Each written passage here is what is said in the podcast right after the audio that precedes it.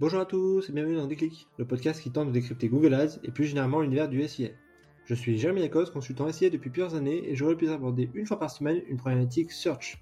Sans globalement et toujours avec bienveillance, l'ambition au cours de chaque épisode est de déconstruire les mythes autour de Google Ads, une plateforme qui vient de fêter ses 20 ans en partageant mes échanges, lectures et retours d'expérience.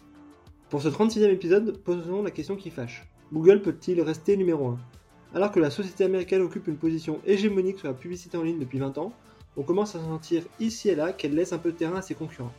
Alors, bientôt la chute, loin s'en faut. Google Ads reste naturellement la plateforme publicitaire qui draine le plus de revenus devant ses concurrents, néanmoins l'attraction semble quelque peu s'essouffler. Hormis Performance Max, quoi de neuf sous le soleil?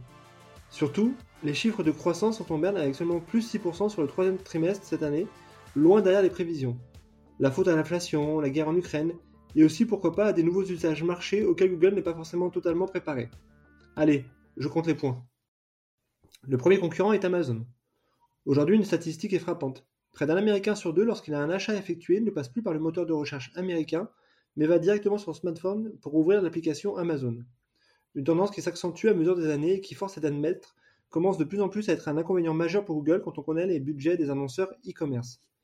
Ce n'est d'ailleurs pas anodin si aujourd'hui la verticale en plus forte croissance est le retail média, Amazon affichant plus de 25% de croissance sur la partie publicitaire. Sur la partie shopping, Google a quand même des armes avec des campagnes dédiées anciennement Smart Shopping et désormais intégrées dans Performance Max dont l'enjeu est de maintenir une qualité de flux produit optimale. L'acteur américain propose aussi l'intégration d'extensions en tout genre, que ce soit de prix, de promotion, de localisation, de manière à inciter au drag to store. Alors pourquoi cela n'explose-t-il pas? Pour moi, trois raisons. La première, c'est le modèle économique, puisque là où les annonceurs sur le marketplace vont payer Amazon et consorts un pourcentage de leur CA, Google ne propose là encore que du CPC ou du CPL. La deuxième raison est la position du tunnel de vente où par définition les prospects présents dans la marketplace sont souvent beaucoup plus matures. Et enfin la troisième raison est le paiement mutualisé. Sur Amazon, si vous achetez auprès de 6 vendeurs en même temps, vous ne payez qu'une seule fois. Là où sur Google Shopping, il faudrait faire 6 tunnels de vente, pas très pratique donc. Le deuxième concurrent est TikTok. Autre chiffre impressionnant. D'après une étude, 40% des jeunes qui cherchent une sortie ou un bon plan passent aujourd'hui directement par TikTok et non par Google.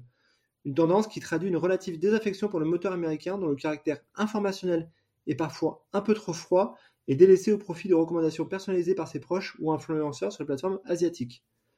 Ce chiffre appelle trois réflexions. La première, c'est le triomphe de la vidéo sur l'écrit.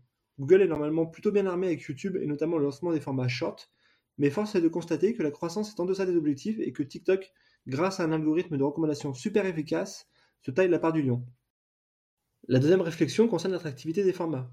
Même si Google fait évoluer sa SERP pour la densifier avec des snippets, des positions zéro, des FAQ, autant d'éléments pour garder captif l'internaute, cela s'avère moins addictif que TikTok et sa consommation moyenne d'une heure par jour. Enfin, la troisième, c'est le retard au démarrage pris par le vocal ou la navigation augmentée.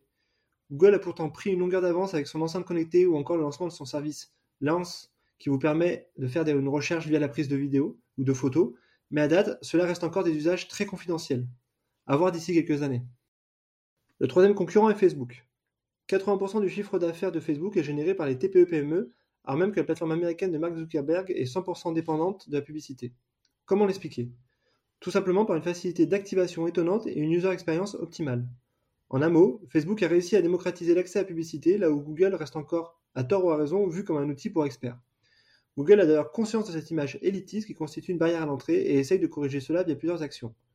La refonte de son interface il y a 3-4 ans avec une plateforme beaucoup plus user-friendly, la mise en place de recommandations automatiques, l'accès à un support gratuit via chat ou via des calls gérés au Portugal avec des experts, la création de comptes basiques qui permettent de diffuser des premières campagnes, la diffusion de bons Google Ads de 75 euros, etc., etc.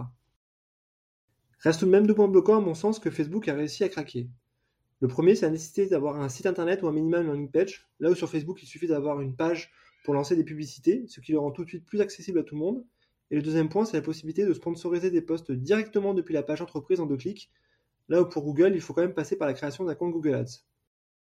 Autant l'entreprise a très bien réussi son intégration avec les éditeurs de son service Google AdSense via des partenariats avec les plus grands CMS, au point d'être leader sur la partie monétisation, Autant côté achat de publicité payante, son hégémonie actuelle passe surtout par la qualité du trafic généré et moins par une facilité d'usage. Et les derniers concurrents, WeChat et Apple. Même si ces sociétés n'ont pas grand-chose à voir, elles ont réussi sur deux pans. Le premier, c'est la diversification de leur activité qui leur permet d'être robustes malgré les aléas économiques. WeChat propose un modèle de super app ultra intégré permettant d'être à la fois un immense réseau social, une plateforme de microblogging, une vitrine e-commerce, un moyen de paiement, le tout ultra intégré. Quand Apple a développé un modèle qui repose principalement sur le hardware avec une large gamme d'applicatifs. De son côté, Google reste encore très dépendant du search pour doper sa croissance, même si depuis peu l'activité cloud est celle qui tire la croissance.